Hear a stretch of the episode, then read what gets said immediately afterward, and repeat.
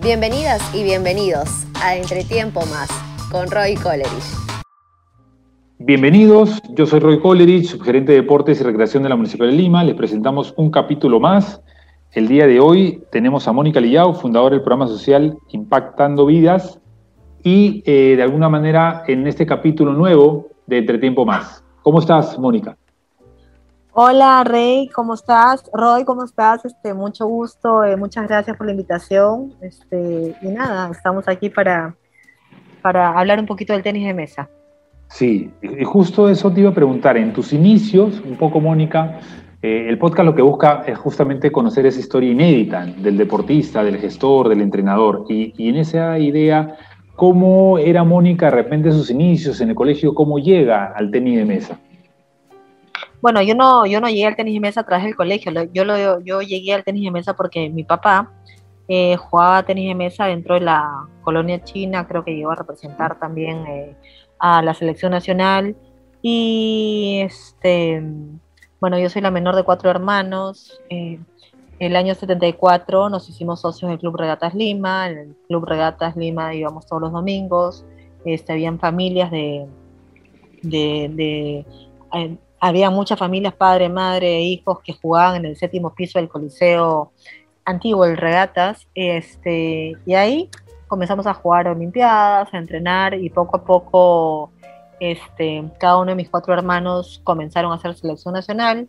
De ahí pasamos al, Estadio Nacional, la puerta 10 de la bombonera, donde comenzamos a entrenar eh, a diario ya no una vez por semana. También lo jugábamos, obviamente, este, cuando era chiquita en el garaje en mi casa teníamos una mesa Spalding. Antes me acuerdo que regresando del colegio nos poníamos a jugar ping pong. Entonces como que el tenis de mesa este, es parte de la tradición familiar y, y, nada, y de ahí comenzamos a entrenar, a entrenar, a entrenar. Eh, rankings, ranking para pertenecer a la selección nacional, clasificábamos y así comenzaron los, los campeonatos internacionales. Yo particularmente comencé el año 76, fue mi, primer campeonato en, un latinoamericano en Ciudad de México y de ahí viene el sudamericano en el año 77 en Santiago de Chile en plena época eh, del toque de queda de Pinochet. Y bueno, así se desarrolló este, jugando las categorías, este, categoría blanca, categoría infantil, categoría juvenil, mayores, eh, y así fui poco a poco este, avanzando, evolucionando hasta, hasta llegar a las Olimpiadas del 88 y poder jugar de manera profesional en el año 87, 88, 89, hasta el año 95, 96 en Suecia, en Brasil y en, en otras partes del mundo, ¿no? También. Y, por ejemplo, en eso eh, te iba a preguntar, ¿no? O sea, otros deportes tú llegaste a practicar con esto, toda esta, entiendo que te vino un poco de herencia, ¿no? De, la sangre, un poco el, tenis de mesa por, la, por tu papá, pero de repente tuviste la posibilidad de practicar otros deportes aparte del tenis de mesa. Bueno, como todo este estudiante o alumno de, colegio, eh, durante las clases de educación física yo estudié en el Colegio Reina de Los Ángeles, este, un colegio de monjas canadienses en, en La Molina. Y este, bueno, eh, jugábamos, me acuerdo en educación física practicábamos vóley, básquet, atletismo, eh, no había natación, no sé por qué, en mi colegio todavía no había, no había, no, tenía piscina. Pero atletismo, básquet, no, no había piscina. atletismo, básquet, vóley, en el recreo jugábamos yaxes, liga, mata gente. No sé, pues prácticamente. Siete pecados, siete pecados siete pecados, pero me acuerdo que antes del regat, antes de, jugar, de decidir jugar ping pong, este, sí hice natación en el regatas, hice badminton también, pero finalmente decidí por, por lo que más me llamaba, ¿no? que fue el tenis de mesa. ¿Y cómo era Mónica de repente en, ese, en, esa edad, ¿no? De repente entre el estudio, el deporte, el club, ¿no? Porque también estabas en el club regatas, entonces entiendo que pasaban. Ah, bueno, lo que menos, siempre yo creo que mi vida, siempre lo que menos he tenido es tiempo. No sé por qué, mi vida ha sido siempre súper eh, agitada y siempre he tenido que este, distribuir de la mejor manera el tiempo, ¿no? Eh, bueno, desde muy niña, 7, 8 años, tenía que entrenar todos los días este, el tenis de mesa. Me acuerdo que llegaba al colegio, eh, llegaba a las 3 y media, 4 de la tarde, pues a 3 y media de la movilidad, almorzaba, mientras almorzaba, con, veía mi novela brasilera, me acuerdo. Y de ahí ¿Te acuerdas, ¿te acuerdas de la novela? ¿Te acuerdas de la novela o no te acuerdas de la novela? Sí, sí, sí, veía todas las novelas, desde Los ricos también lloran, este, pasando por Ah. Viviana. y ¿Cómo se llamaba la actriz? La actriz, la actriz bien conocida, ¿no? Es una actriz bien Ah, pues este, Verónica Castro, ¿no? Verónica Castro. Este, somos contemporáneos, somos también la contemporáneos. Sí, sí, la veía. La otra se llamaba, la de Viviana, se Viviana. llamaba este, Que también era Verónica Castro y con un actor que era un galán en esa época. Alejandro, este, no sé qué, eh, Guerra, Guerra. Sí, sí, ¿no? sí, sí, sí, en Bueno. esa época, sí. Me acuerdo que en esa Recordar. época vivíamos este, por la avenida Aramburú, me acuerdo que con mis hermanos tomábamos Ícarus. El Ícarus, este, ¿no? El Ícarus. La parte de medio, en la parte de medio donde está el acordeón. Así es, bajábamos en Bausate y Mesa y caminábamos pues hasta la puerta 10 al costado de, de la, de la de, de vóley y entrenábamos, me acuerdo, de 5 a 9. A las 9 de la noche ya me recogía mi mamá, mi papá y regresaba a la casa, comía, me bañaba y con las mismas tenía que hacer este, tareas. Toda la vida he sido eh, súper chancón en el colegio y este, Buena alumna, buena alumna, eso te buena alumna, buenas notas y mucha, muchas veces pues tenía que, que viajar al exterior, entonces no estaba mucho tiempo en el colegio y lo mismo me pasó con la universidad, yo estudié en la Universidad de Lima Administración de Empresas, Sí, me acuerdo que este, muchas veces tenía que llegar solamente para los parciales o los finales, pero de ahí tenía que gestionar, aprendí a gestionar con todos los profesores, les traía un regalito para que me faciliten, pues, ¿no? Las prácticas que había perdido, las, o los parciales. O, un o detalle, sé un detalle, sí. Claro, pero ahí, ahí, este, a- ahí aprendí a gestionar y, y- y- y ver, qué sé yo, pues porque ahí no había ni mamá ni papá que me dijera, ¿no? Cómo tenía No. que hacer. Entonces, me acuerdo que me metía a hablar con el decano, me metía a hablar con a todo el mundo le traía regalitos. Y todos felices, pues, este, siempre apoyando el deporte nacional, les, les contaba si había ganado. Y para ellos era, era un orgullo, pues, tener este, a una alumna este, que tenía buenas notas, me graduó, me gradué número 8, creo, en la promoción de, Ah. de Administración de Empresas. Me acuerdo que Vargas Llosa, el año 89, fue quien me dio, mi, y Vega Llona me dieron mi, mi diploma de Ricardo bachiller en Vega Llona, Administración ¿no? Me parece que era. Sí, sí. Sí. Y nada, así he sido siempre, siempre curiosa, siempre, siempre movida, siempre eh, me, han, me han gustado tener este, proyectos, objetivos que alcanzar y nada. ¿Tú eres la menor? ¿La menor o la mayor de las Yo soy, yo soy la menor, soy la menor de, de cuatro. coincidimos, entonces yo soy el menor de tres, así que coincido plenamente en lo que tú dices, somos más, más curiosos, de repente agarramos a los papás ya más cansados, ¿no? Pero a veces solitos nos abrimos camino, ¿no? Porque a veces, en mi caso, por ejemplo, mis papás no pensaban mucho que yo iba a estudiar, ¿no? Me dijeron, Roy anda con la pelota de aquí para allá, Roy va a ser futbolista, ¿no? No pensaban que... Bueno, yo tenía todavía un mayor hándicap. Mi papá y mamá vinieron de Hong Kong, eh, hablaban castellano apenas, entonces, como bien entenderás, yo sabía que no contaba con una mamá que me pudiera enseñar lenguaje ni matemáticas Claro. ni nada. Yo sabía que yo misma era y lo mismo en la universidad. Entonces, este, cuando uno sabe que nadie tiene por qué ayudarte ni tiene la obligación de hacerlo por ti ni por qué explicarte, eh, tú ves la manera de, de tratar de entenderlo y, y ahí desarrollas muchísimo la creatividad, eh, la solución de problemas y todas estas habilidades blandas tan importantes para hoy en día, ¿no? Para salir Sí. adelante en la vida. Algo que tú has dicho importante, ¿no? Hoy en día, a veces, eh, en, un, en un régimen que a veces se habla mucho de, los, de, de la parte académica, las habilidades blandas son muy importantes en la parte laboral, también en la parte deportiva y en general para toda persona. Lo que tú has dicho creo que, es, creo que ayuda muchísimo. No, sí, yo definitivamente creo pues este que uno tiene que aprender contenidos en la universidad, pero mayormente lo que uno tiene que aprender es a, a- a pensar, a, pensar y, y- y a saber hacer y a poder conectar y, y a poder desarrollar el, el pensamiento, un pensamiento crítico, un pensamiento lógico y, y saber adaptarse y saber cómo este cómo hacer o ejecutar o producir con lo poco o lo mucho que tengamos, ¿no? Al alcance y, y- y no y no al contrario estar al estar no quejándote ni lamentándote que no falta, que nadie me ha explicado, que yo no sé. Bueno, yo creo que no hay mejor profesor que uno mismo.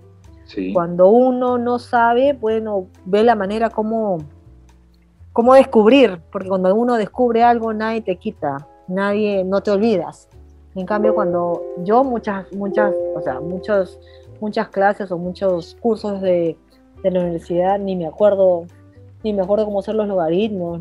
Apenas creo que una raíz cuadrada, me imagino, ¿no? Claro, esas cosas, ¿no? Pero definitivamente la universidad a mí me ayudó muchísimo a, a, a, pucha, este, a tener la responsabilidad y ser consciente de que, de que nada, tenía que graduarme, tenía que terminar una carrera, ¿no? Para poder, este, para poder salir adelante la vida y, yo me acuerdo que no hacía ni, ni, vida en la biblioteca, ni vida en la en el, en, el, en el comedor, no hacía ni vida social porque me iba al, a la clase y con las mismas este, eh, daba la clase y me tenía que ir a entrenar, o sea, difícil, ¿no? Difícil, pero todo es posible. Entonces a mí la verdad es que me sorprende cuando hoy en día dicen los chicos de que dejan de, entrenar por dedicarse a estudiar. Yo soy mm. una convencida de que las dos cosas se pueden hacer al mismo tiempo si es que hay actitud y si es que hay la voluntad de hacerlo, ¿no? Sí, totalmente de acuerdo con eso. Eh, eh, y algo que resalto mucho, lo que tú dices, terminar algo que se comienza, ¿no? Muchas veces Ah, no, hay tanta gente que, que, comienza mil, mil proyectos, hablan, hablan, hablan, se quedan en el punto y coma y ya no siguen, ¿no? Pues. O no lo ejercen. O no, lo no, no, no lo ejercen. Ese es el círculo, el círculo virtuoso, ¿no? Esa es la del soñador y después este, se queda en el sueño. Entonces ahí comienzan a echarle la culpa a la situación, que el país, que el gobierno, que la política pero yo creo que cuando uno quiere salir adelante, este, ay, la fuerza interior, la actitud y, las ganas de hacerlo es lo, y la perseverancia, ¿no? Sobre todo es lo, es lo que más este, importa. Te puedes demorar poco, te puedes demorar mucho, pero la cosa es, es lograrlo, ¿no? Y para mí no hay excusas del, del por qué no lo haces, o, o sea, cuando quieres hacerlo se, se, puede hacer y se tiene que hacer ver la manera o la estrategia de lograrlo, ese es un punto aparte, ¿no? No, definitivamente.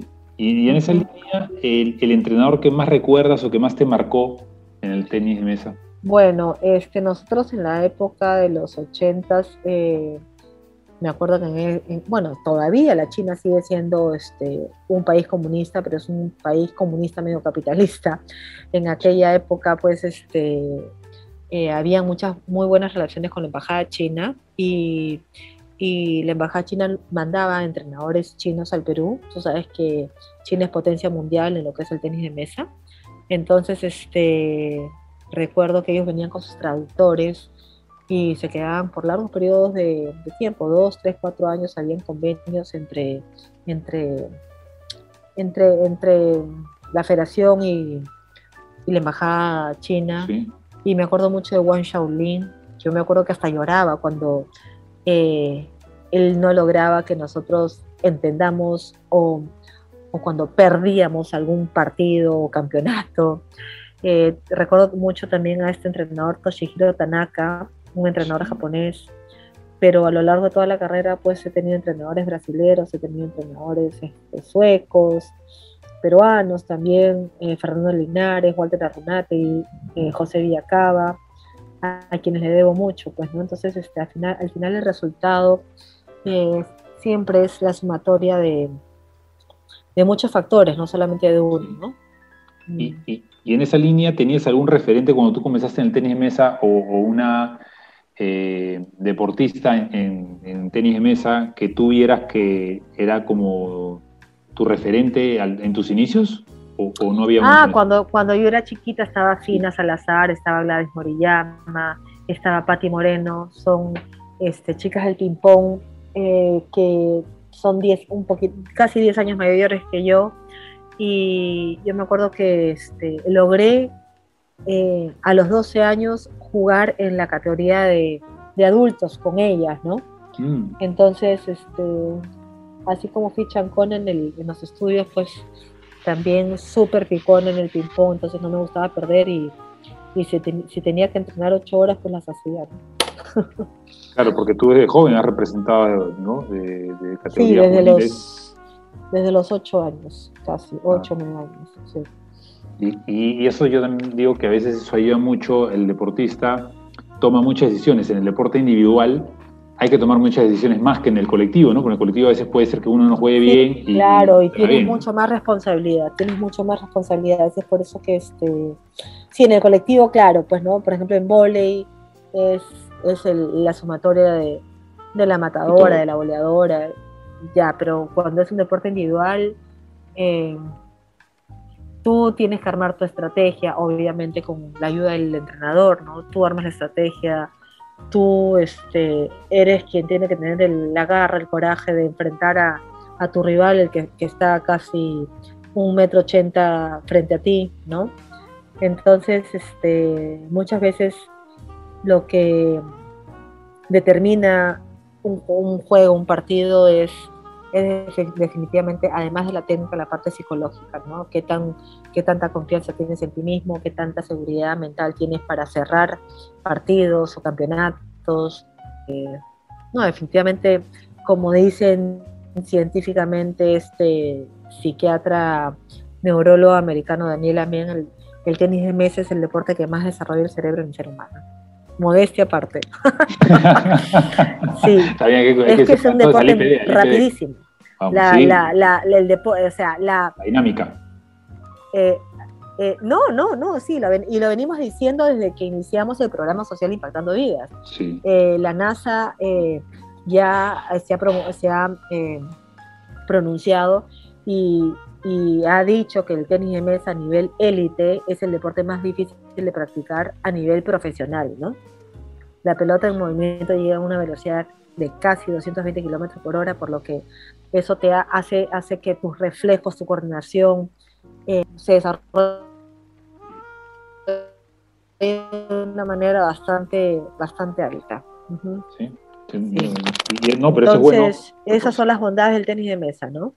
Bueno, a nivel, a nivel recreativo, pues, este, como nosotros tenemos este lema, en mi mejor terapia es jugar ping-pong, mi nueva normalidad para estar en forma es jugar ping-pong, eh, mi mejor alimento es el ping-pong, y bueno, tú sabes que recreativamente se dice ping-pong, pero el deporte en sí se llama tenis de mesa, ¿no? Y en el caso, en tu caso... Hay otro lema, alrededor, alrededor de una mesa de ping-pong. ¿Alrededor de una mesa de ping-pong? Dime. No, te escuchaba, te escuchaba lo último. Alrededor de una mesa de ping-pong suceden cosas maravillosas. Ah, bueno, buen, buen lema, muy bonito lema. ¿Y qué valores te ha dado el tenis de mesa, Mónica? ¿Qué valores me ha dado el tenis de mesa? Bueno, el valor de la amistad, el valor de la excelencia, el respeto, la amistad, la excelencia, de que hagas lo que hagas, eh, siempre tienes que dar más del 100% pues, para que las cosas salgan eh, de la mejor manera posible según lo mejor que hayas dado de ti, ¿no? Sí. la amistad, definitivamente, pues este, vivimos en un mundo donde tenemos que convivir con, con personas, ¿no? Y y hay que aprender a dar y a recibir de vez en cuando, ¿no? Pero creo que, el servicio es, es importante mostrar, pues, este, la solidaridad también es importante y hoy en día más que nunca. Eh, poder demostrarlo y poder sentirlo.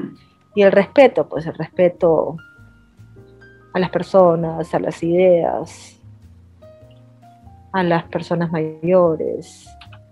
Si no hay respeto, creo que no hay nada, ¿no? Sí, eso es indispensable. En, todas las personas, creo que parte todo por ahí, ¿no? Coincido, en el tema de la excelencia que para, incluso en tu caso, con tantos logros finalmente en tu carrera, eh, en representación del Perú, yo considero que también la excelencia es parte de, ¿no? yo siempre digo, todo deportista que, que ha pasado por la competencia, cuando termina haciendo algo y vuelve a hacer otro deporte, quiere competir. ¿no? Sí, ¿Te ha pasado a ti? Sí. ¿Te ha pasado a ti? Sí, claro, sí, claro, pero el tema es que yo no he, o sea, después del tenis de mesa yo no he hecho otro deporte. O sea, de manera competitiva, no. ¿Y recreativa? Bueno, recreativa juego tenis de campo, recreativa. ¿Qué tal? Pero también quieres ganar, también quieres ganar. Ah, sí, pues también me he metido a campeonatos. jugando por el regatas nos fuimos a Chile a jugar dobles mixtos. Mm. De ahí, este, me he metido en campeonatos individuales también. O sea, eh, ah. Hay físico, hay físico, ¿no? En, tenis, en el tenis, eh, ah, esa es mi gran duda. En el tenis. Pero escúchame, ¿tú crees que para jugar ping-pong no tienes que tener físico? No, sí, sí. Tienes que tener un fisicazo, claro. Claro, en los dos. Es de otra forma, ¿no? Es de una manera diferente, simplemente la forma como corres la cancha, ¿no? Pero el, claro. el, tenis, el, tenis de campo tiene un, o sea, tiene un, una mayor, este, una mayor medida, ¿no? En la cancha, pero pero la bola va más lento, pues, ¿no? No, el desgaste, el... desgaste mental es súper fuerte en el tenis de mesa, ¿no? Yo he visto también este, partidos bien intensos, o sea, y largos y, y, ahí tiene que haber mucho, mucha preparación previa, ¿no? Eso, eso te iba a decir, tú tenías una preparación, ¿cuántas horas entrenabas cuando, cuando nos representabas? Eran de, como te decía, nosotros normalmente entrenábamos de 5 a 9, 4 horas diarias. Solo, ah, era, solo técnica. No, pues, pero no solamente era técnica, también hacíamos preparación física. Mm, Me acuerdo que este, corríamos alrededor del estadio, de ahí hacemos planchas abdominales, este, eh, todo eso había que hacer, ¿no? Y, y cuando estábamos este, previos a un campeonato, entrenábamos hasta sábado y domingo también. Y la parte mental, la parte mental, ¿cómo La parte mental, la no sé, yo nunca necesité psicólogo para la parte mental, ¿ah? O sea, yo misma era, no sé por qué. Tenías esa fortaleza de repente, ¿no? Que quizás, o sea, entiendo que la psicología ha entrado hace pocos años ya como algo mucho más claro. creo que en nuestra época no había psicólogos o cuando... El, entrenador era el psicólogo, el entrenador era el psicólogo. Sí, o cuando te decían psicólogo, uno lo relacionaba con el, el, psicólogo para el loco, ¿no? O sea, el psicólogo para el débil. Yo, Hoy en día todo el mundo está psicólogo, no sé. Que, no me escuche este mi amigo Mario Reyes y Dante Nieri, los dos este, psicólogos deportivos, Pichicho Valdivieso también, lo, lo, también. Ambos, o sea, es una disciplina que ha ido abriéndose poco a poco y entiendo con esta profesionalización del Claro que sí, pero, o sea, yo no tengo nada en contra de la psicología, esto. No, sí. Pero Es, es, es muy bueno, pero este, yo creo que más depende de uno mismo que lo que el psicólogo te pueda orientar o aconsejar, o sea, él te, puede dar una luz, pero como yo siempre pienso, ¿no? O sea, aconsejar, yo también podría ser psicóloga, lo difícil es ejecutar, ¿no? Lo Poder realizarlo. El que decide eres tú, al final. El que decide eres tú, porque a ti te pueden traer el mejor psicólogo del mundo frente a ti, te puede decir ya su enfoque, su análisis, su todo, ya. Y tú puedes saber, depende de ti que puedas interpretarlo, puedas escucharlo, puedas decidir realizarlo y aplicarlo, ¿no? Porque de nada sirve este, tampoco ir a un montón de cursos, tener maestrías y al final no, no saber utilizarlas, ¿no? ¿no? No poder, no saber aplicar esas herramientas. No sé si me vas a entender. sí, sí, sí, claro que sí. Mientras que hay personas que son empíricas, ¿no? Que, que no tienen, no han tenido la oportunidad de, de tener este acceso a, tantos estudios académicos, pero sin embargo, pues este, tienen esas habilidades sociales este, súper desarrolladas, se adaptan, interpretan, saben trabajar en equipo, eh, la toma de decisiones que es tan importante. Yo creo que, una de las cosas que más me ayudó el tenis de mesa es a tomar decisiones. Eh, ay, sí, porque tienes que tomar decisión, pues, o sea. Todas las jugadas, ¿no? Todas las jugadas, todos y cada uno de los puntos, a dónde tiras, o sea. Eh, Mucha estrategia, ¿no? Mucha estrategia. Mucha estrategia, sí. Mucha cabeza. ¿Tu mejor golpe cuál era? Mi, mejor golpe es el revés. Mm. el bloqueo. Ajá. a veces la mejor defensa es el ataque, ¿no? Dicen. A, a, veces la mejor, la mejor de, no, a veces la no, perdón, mejor, el mejor ataque es la defensa, pero me dije al revés, disculpa. el mejor ataque es la defensa. Sí. Sí, como yo le decía a mis hijos desde chico, ¿no? Si alguien viene y te pega, este, ¿cómo era? Tú no pegues a nadie. Yo tengo dos hijos, ¿no? Tú no pegues a nadie. Entonces en el colegio, pues, hombres encima, este, tú no pegues a nadie. Pero si alguien te pega, no vayas a contarle a la profesora.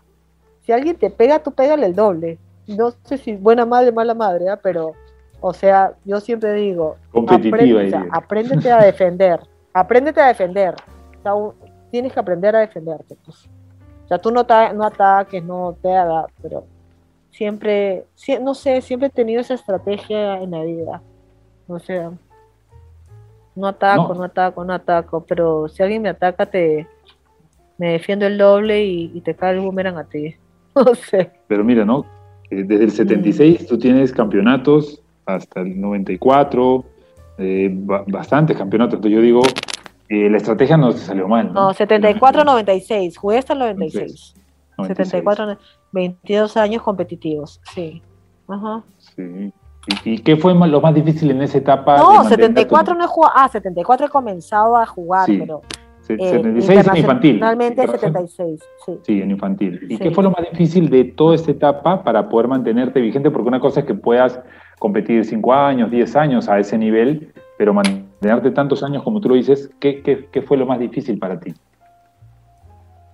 ¿Qué fue lo más difícil? Sí. Para mantenerme como que como jugadora. competitiva, como jugadora competitiva de, selección. No, yo pude haber jugado hasta los 30 años, 28, 30, pero este, entré a la universidad a los 17, me gradué a los 22, a los 22 me casé, me fui a vivir a Brasil, este, seguí jugando en Brasil, y de Brasil volaba porque seguía haciendo selección nacional y me iba de frente a los campeonatos, pero de ahí este... Entrenaba afuera también, ¿no? También a veces. Ah, bueno, sí, pues este entrené fue en Suecia 87, 88, 89. Entrené este, mucho tiempo en China, en Corea, en Japón antes de ir a los a las Olimpiadas, que fue lo más difícil.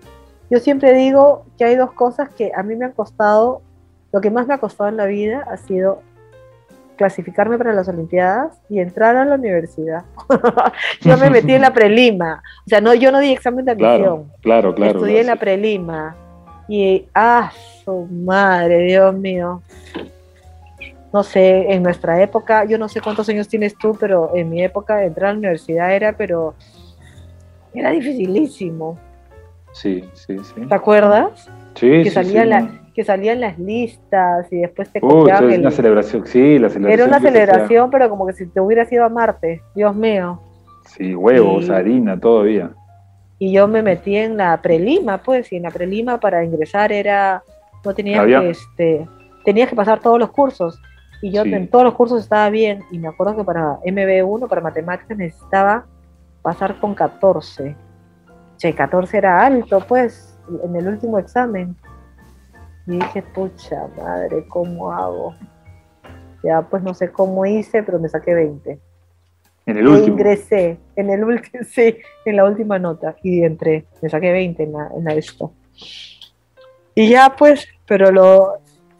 Ay, qué difícil entrar a la universidad, me acuerdo. Qué como difícil la canción, en la prelima. Como decía ¿Ah? la canción, la canción de los 80 de Río. Sí, sí. Entrar a la universidad es una cosa de locos. Entrar a la universidad es una cosa de locos. Así es.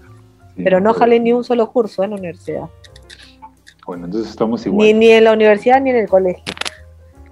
Ah, mira, y eso, eso, eso, es bueno también enseñarle a las generaciones que vienen de que un buen deportista es un buen estudiante, ¿no? Yo creo que el deporte te, ayuda a ser ordenado, eh, mm. metódico, disciplinado, perseverante, ¿no? Respetuoso. Entonces creo que eso es un poco en esa línea, ¿no? Ahora ya después viene tu otra faceta, ¿no? Que finalmente eh, ya la parte un poco más con este nuevo programa de, Impactando Vías, ¿no? Que finalmente es un tema ya mucho más de, responsabilidad social, ¿no?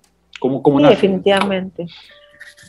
¿Cómo nace? Nace a raíz de uno va creciendo, uno va, bueno, no sé, en esencia la gente no cambia, creo que es la misma, ¿no? Pero las circunstancias a tu alrededor van cambiando.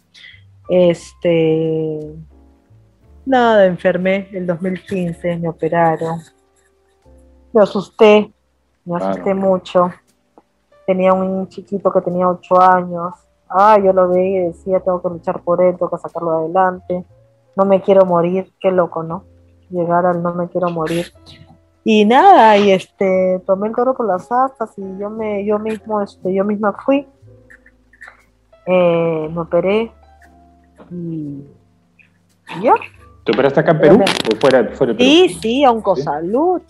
O sea, teniendo seguro y todo esto, este, el mismo doctor, este, que también es un pimponista, Julio Mariate, que es el mejor oncólogo, ginecólogo del Perú, este, me dijo, Mónica, ¿sabes qué? Oncosalud es lo mejor, lo más rápido, porque había que ganar tiempo cuando, cuando te, te toca algo así, pues tienes que ganar tiempo. Entonces, soy una persona yo que, que todo lo mido por productividad y resultados. A mí no me cuentes cómo lo haces, solamente quiero saber el resultado. Tu productividad es el mejor aprovechamiento del tiempo en, no sé si me dejo entender. Entonces, sí, sí, sí, la gente tiene que ser rápida, tiene que ser veloz, tiene que ser ágil, tiene que tomar decisiones. Si no sabes, averiguas. Y hoy en día que es mucho más fácil, que tienes el Google, este, que todo, el Google que todo lo sabe, antes no había. Este, antes no había. pues antes teníamos que buscar diccionario. A la universidad, yo me iba a la Universidad Católica, a la hemeroteca de la Universidad Católica, y tenía un amigo que su mamá trabajaba en la hemeroteca, ahí paraba. Imagínate, ¿no? Bueno, a nosotros nos, nos ha costado más la vida. Hoy en día creo que la ley del mínimo esfuerzo, este, nada, pues para los chicos creo que ha cambiado la, el mundo y la vida, ¿no? Pero nada, me asusté y a raíz de eso, pues en enero del 2016, este, decidí algo diferente, decidí hacer algo diferente. Yo, este, nada, se me ocurrió hacer responsabilidad social y se presentaron las personas adecuadas en el momento indicado y, y nada, así nació Impactando Vidas en, en marzo del 2016 y en noviembre del 2016 inauguramos con el ministro de Educación de aquel entonces, eh, Jaime, Saavedra. Jaime Saavedra, un súper ministro de Educación que hoy en día está en el Banco Mundial. Sí. Y nada, y así empezamos el 2016 y ahora, el 2021, estamos trabajando, nos hemos reinventado el 100%. Este, tenemos un, eh, un equipo realmente maravilloso que creo que sin sin este equipo que, me acompaña no podría ser posible impactando vidas. ¿Cuántas personas eh, trabajan contigo en, este programa? Bastantes, bastantes. Ah. este, somos un equipo grande, es un equipo técnico, un equipo de comunicaciones, un equipo administrativo, mm. un equipo de operaciones, tenemos psicólogas, este, nutricionistas, eh, Completo. De, lo que tú aprendiste también, me imagino, ¿no? Y como administradora también que eres, también entiendo va en la misma línea, ¿no? Sí, sí. Y lo bueno es pues que, que al final todos queremos el, bien común, ¿no? Que es lo que, que uno desea. Entonces, eh, nada, estoy 24/7, 365 días al, al año. Creo que últimamente impactando vidas. Entonces cada vez, como es, no? Antes, este, bueno, cada vez que voy a alguna tienda, estoy paseando en la calle o veo algún objeto que me llama la atención o algún lema que, me llama la atención y lo puedo aplicar, eh, tratamos de aplicarlo en, en Impactando Vidas. Sí que, entiendo, para los que de repente no conocen el programa, eh, tiene que ver mucho con el tenis de mesa, ¿no? Con lo mismo que finalmente ha sido tu pasión y... Sí, no, definitivamente nosotros lo que hacemos es este utilizar el tenis de mesa como una herramienta de cambio, ¿no? Y eh, ingresamos a, a, los colegios públicos con la construcción de, de una mesa de cemento o varias mesas de cemento, entregamos todos los implementos, las raquetas, las, eh, las, las nets son de acero inoxidable, las raquetas, las pelotas. Eh, nuestro equipo técnico va y hace capacitaciones técnicas a los docentes de educación física. Eh, el tenis de mesa se incluye entre los currículos de educación física.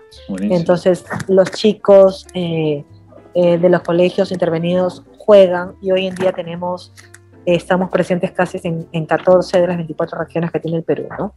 Entonces, la verdad que estamos haciendo bastante, bastante bien, bien las cosas. En 2018 ganamos del Comité Olímpico Internacional el premio eh, al mejor programa social deportivo de las Américas, lo cual fue reconocido durante la gala de los Juegos Panamericanos, la gala social de los, de los Juegos Panamericanos que se realizó en, en la Embajada Británica, ¿no? Y, ahí estuvieron todas las personalidades del deporte, estuvo Carlos Neuhaus, estuvo este, el Ministerio de Educación, estuvo eh, Sebastián Suito del IPD, eh, estuvieron figuras del deporte nacional, fue Cecilia Tair, Julio Granda, fue, fue este, a ver quién más fue, Choco Vivanco de natación. Choco, Choco. Sí, Choco es una eminencia Choco es una eminencia y es un, es un, es un personaje muy activo eh, dentro del, del, deporte olímpico. Sí, en el tribunal, ¿no? Tribunal Deportivo de, Sí, en el tribunal, sí, sí, sí, sí, en el tribunal junto con el presidente este Mario Escudero, ¿no? Sí, Mario Escudero. Sí, Mario Escudero, que es el, el, hermano de una amiga mía del colegio. La conocí. Mónica Escudero. ¿Mónica? A, Choco Vivanco la conocí este, en varias oportunidades, me dejó muy, muy gratamente impactado eh, con, con, todo su conocimiento y su experiencia. ¿no? Ah, sí, sí, claro, sabe mucho. Fue Tony Ledgar también, Tony. el secretario de, de, del, no, no es del Comité Olímpico, es de la Asociación de Ex Atletas Olímpicos del Perú. Sí. Y, en esa línea entiendo que no es el primer programa, a ver, corrígeme tú si no es así, que ha ganado ese, ese premio, ¿no? O sea, finalmente de manera internacional, sí, peruano, ¿no? Sí, sí, es el, primer programa peruano que ha ganado ese premio internacional. ¿Y qué sientes tú por eso? Eh, mucha satisfacción, mucha alegría, mucho orgullo, eh, que definitivamente es producto de, de un esfuerzo casi sobrehumano, de un buen equipo de comunicaciones. Y bueno, pues este, Impactando Vidas no solamente llega para dar clases, sino tenemos semilleros, tenemos resultados, tenemos chicos de no solamente de Lima, sino de provincias que ya han sido becados y han, y han viajado a Brasil, han viajado a, a Argentina. El año 2019 llevamos a un grupo de ocho chicos de diferentes partes del Perú junto con un equipo de Impactando Vidas y, pudieron entrenar en, centros de alto rendimiento en Sao Paulo, en Río Janeiro, y fueron reconocidos por la, por la Confederación Brasileña de Tenis de Mesa. Y a raíz de eso se hizo un documental maravilloso eh, que fue elaborado por la agencia de contenidos Contentu de Lucho, de Lucho Miroquesada, del Grupo de Comercio.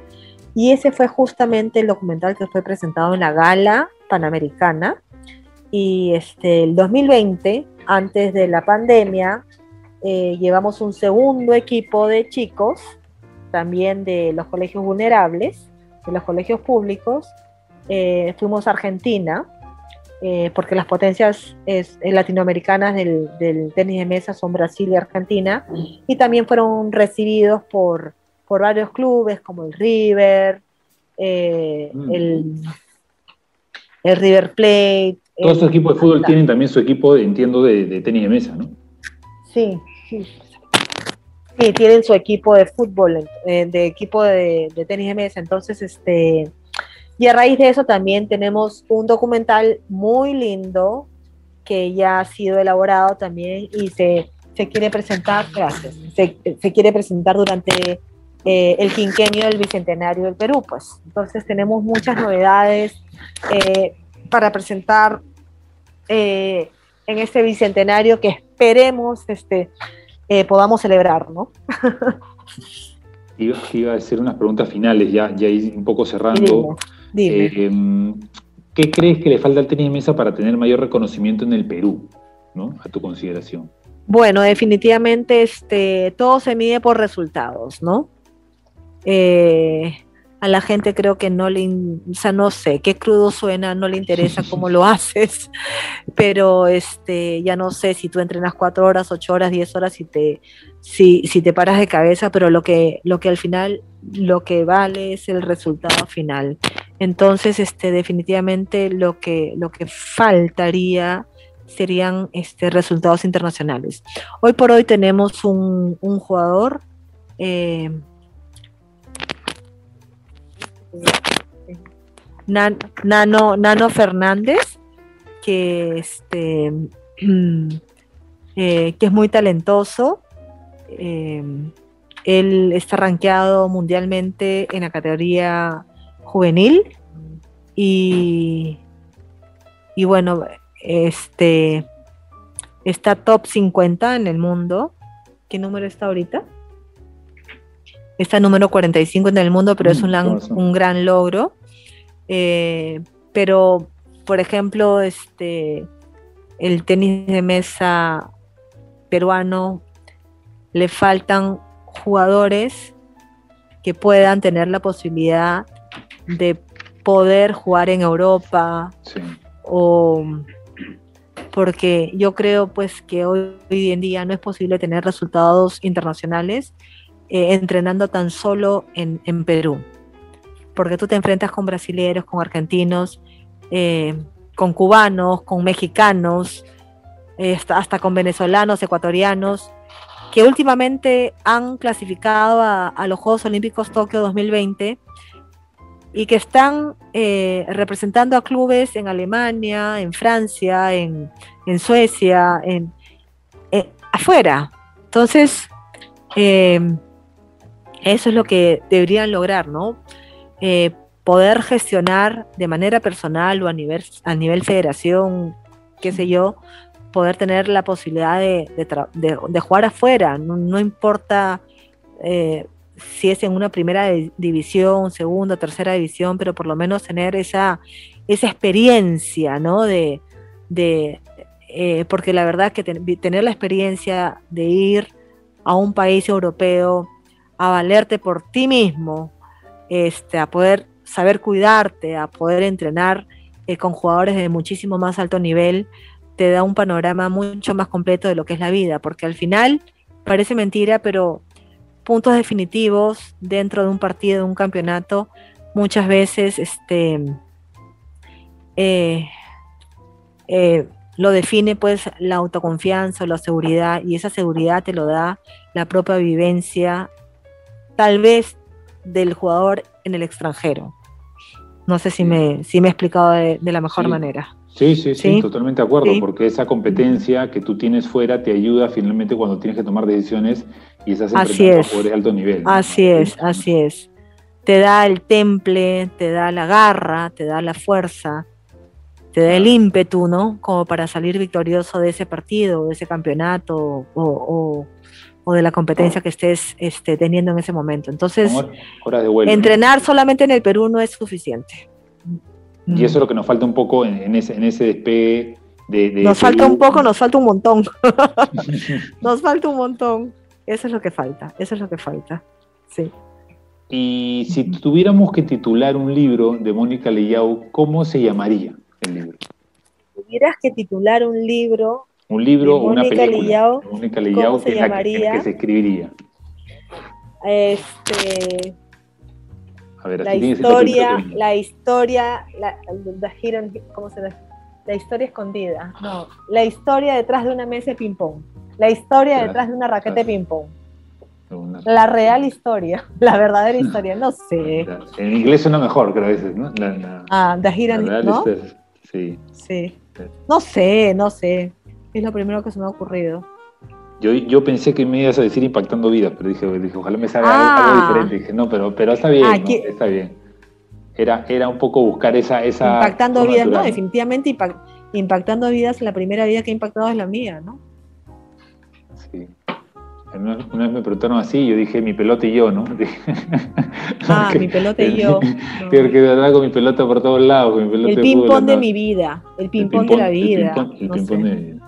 Sí, sí, sí. Yo por lo que escribo, yo siempre tengo esa manía de mientras voy hablando, voy apuntando, ¿no? Lo, que me va diciendo el invitado de cada semana y veo eso, ¿no? Veo mucho el pensamiento crítico, el pensamiento lógico, eh, cómo llega, cómo el tema de eh, lo de tu papá, ¿no? También el tema de la herencia, eh, el tema de la estrategia, tu revés, ¿no? Eh, y podría jugarse como que el revés de, Mónica Lillao, ¿no? O sea, en el buen sentido de la palabra, porque era tu mejor golpe, ¿no? Un poco. Era mi mejor golpe. Comunicacionalmente hablando, dándole un poco ahí, la, gente que nos escucha, un poco ahí, ellos también comentan, a veces me escriben, me dicen, Roy, qué buen, qué buen titular salió, ¿no? Y, pero sale de forma natural, ¿no? Porque es un poco como yo juego, a mí me gusta mucho leer eh, sobre historias deportivas y películas. En Estados Unidos trabajan mucho las películas de sus héroes deportivos de las universidades.